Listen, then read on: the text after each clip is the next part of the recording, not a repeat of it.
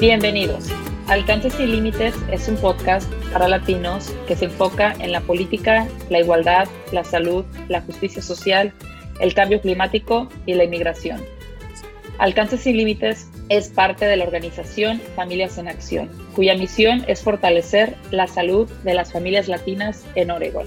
Soy Rebeca Márquez. Estas entrevistas son parte de una serie de podcasts acerca del COVID-19 y la vacuna contra este virus. El día de hoy vamos a entrevistar a la enfermera Alejandrina Felipe. Ella es una mujer indígena nativa de Oaxaca. Ella ha vivido en Oregón desde los ocho años de edad. Actualmente es enfermera obstetra en el Hospital de Legacy en Gresham.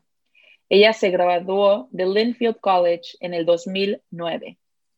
Ella viene de una familia y comunidad vulnerable que necesita el apoyo de organizaciones sin fines de lucro como Familias en Acción para avanzar la equidad en salud y hacer cambios en políticas públicas. Bienvenida Alejandrina, ¿cómo estás?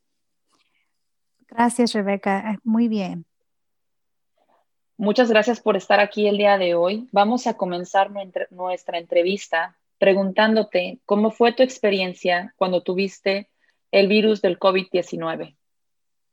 Sí, gracias por la pregunta. Pues mira, uh, yo este, me enfermé del COVID en, el, uh, en noviembre, eh, justo antes del Día de Acción de Gracias, la Semana de Acción de Gracias. Y pues mi experiencia fue muy difícil porque soy mamá de dos niños. Mi niña tenía en ese tiempo siete meses y mi niño pues de dos años.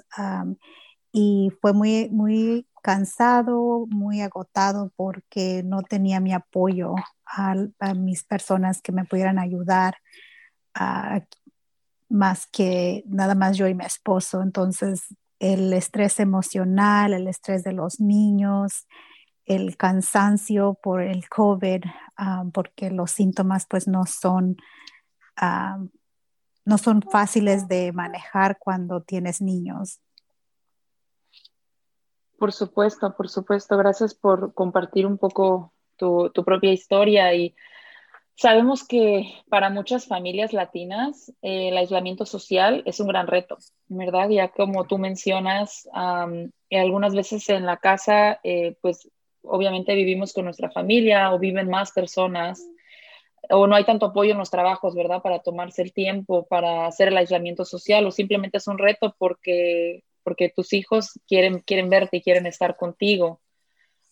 también conocemos que, que, muchas personas no tienen el privilegio de poder aislarse, ¿no? Y de dejar de trabajar porque pierden sus ingresos y ponen en riesgo poder pagar su renta y tener suficiente comida en sus casas. Alejandrina, ¿cómo, cómo manejaste esta situación con tu familia y cómo tomaron el aislamiento social?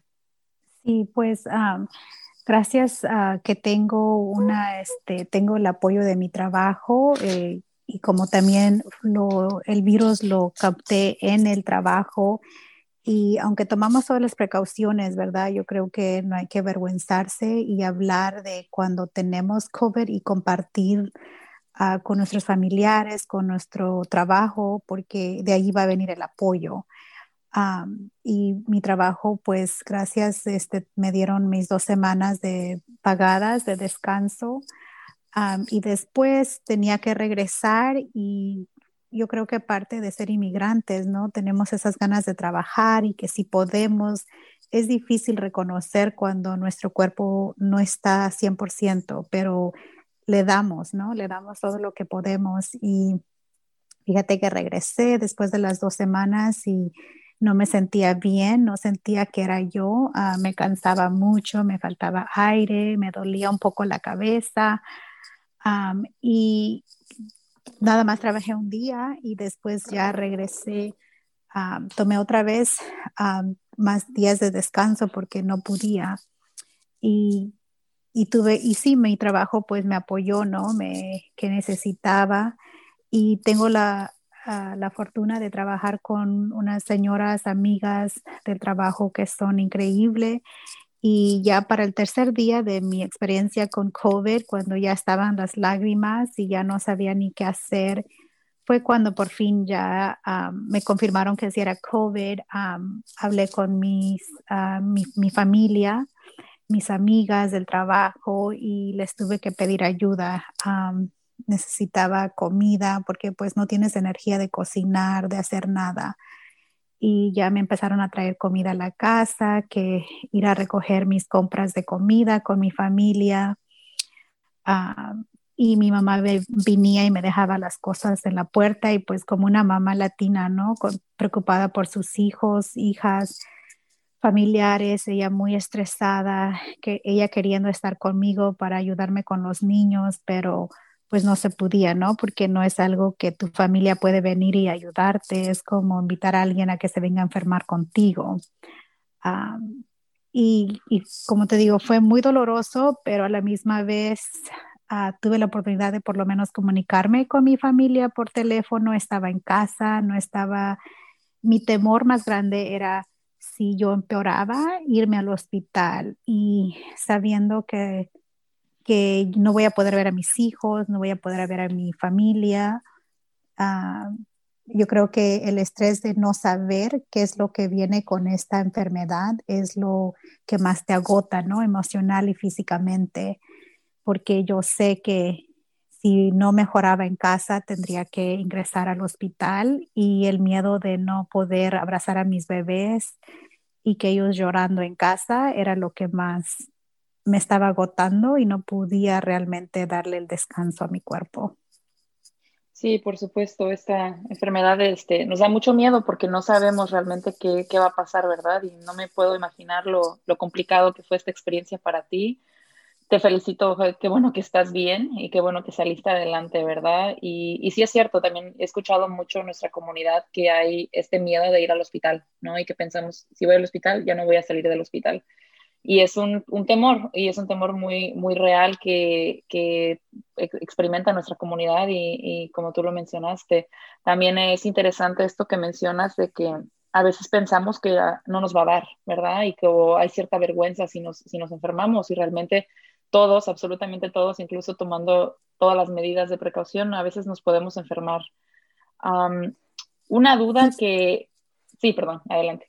Sí, yo creo que eso es muy importante, fíjate Rebeca, porque ahora que estoy hablando como con familiares o con pacientes del hospital que salen de COVID, ah, y, con especialmente mis pacientes latinos, ¿no? Sale como esa vergüenza que ellos ven que, que, no, que la gente no quiere hablar que tuvieron COVID, que es muy calladito y, y todo que es una gripa, ¿no? Y yo creo que en este momento, sea gripe, lo que como le llames, no dudes de hacerte el examen, de, tomar tu descanso, porque es esa experiencia cuando uno dice que es gripa o que es un catarro, es cuando uno realmente está dando el virus a gente sin saber, ¿no? Y, y sí, es estresante como emocionalmente saber que puedes enfermar a alguien, pero más estresante es ver los enfermos. Ahí, y como la persona que, que, nos contagiamos, te digo, en el trabajo tenemos las precauciones, trabajamos en el hospital, tomamos las precauciones adecuadas, pero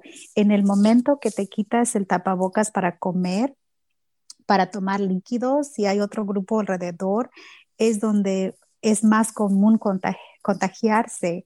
Y para mí eso era lo que, lo que pasó y y la otra persona se sentía tan mal, o sea, ella este, físicamente me eh, estaba mal también y estresada y le hago, pues no es tu culpa, o sea, sabemos que tomamos las precauciones, pero pues tenemos que comer, ¿verdad?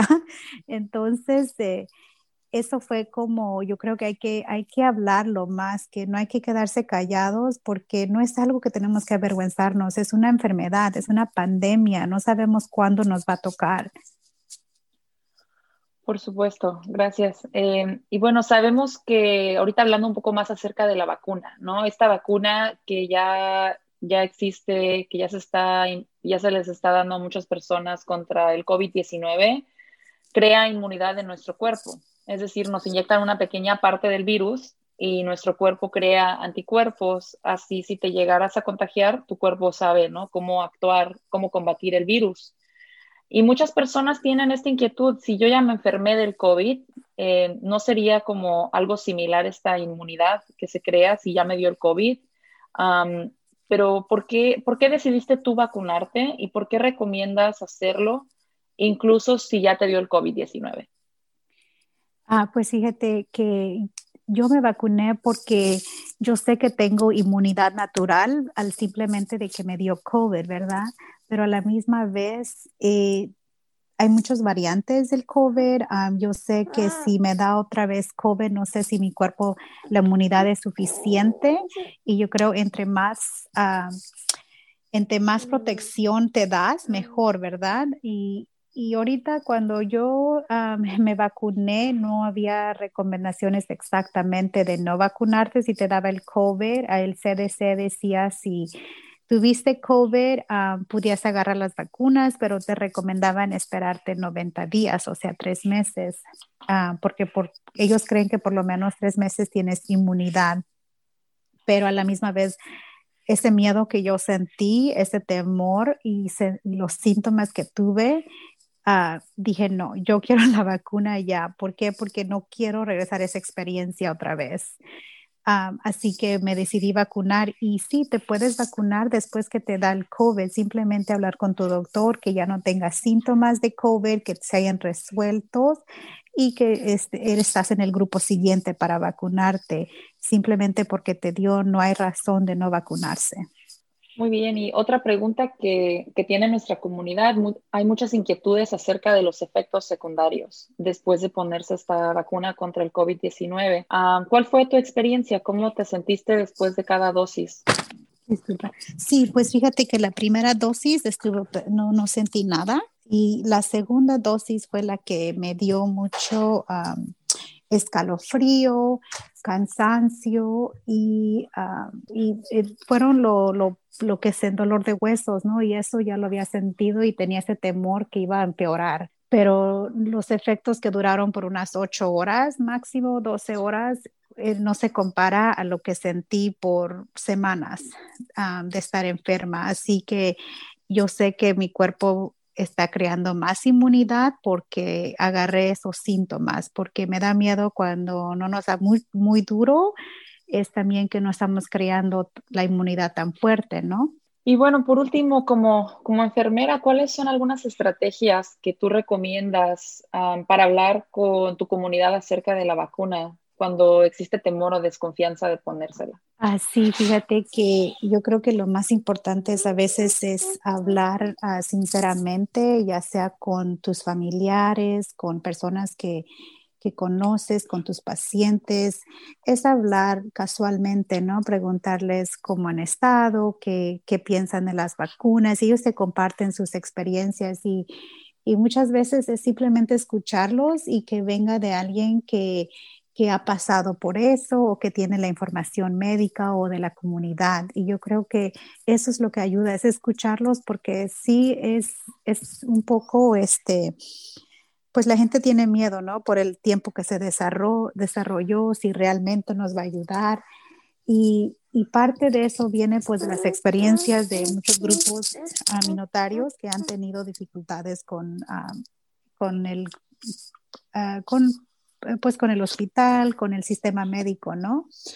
Y, y fíjate que entre más les comparto mis experiencias a veces a mis pacientes y ellos me hablan de la vacuna y, como que más este, tenemos la oportunidad de tener un diálogo o con mi familia también y, recomendarles la vacuna y ellos están, sus miedos existen, escuchan todas las cosas de que se dice de que va a cambiar tu, tu ADN o cosas así, pero a la misma vez ellos creen que es lo correcto, ¿no? ¿Por qué? Porque han visto por primera, han visto cómo la gente se ha muerto, han visto cómo la gente se enferma y cómo ha afectado a nuestra comunidad.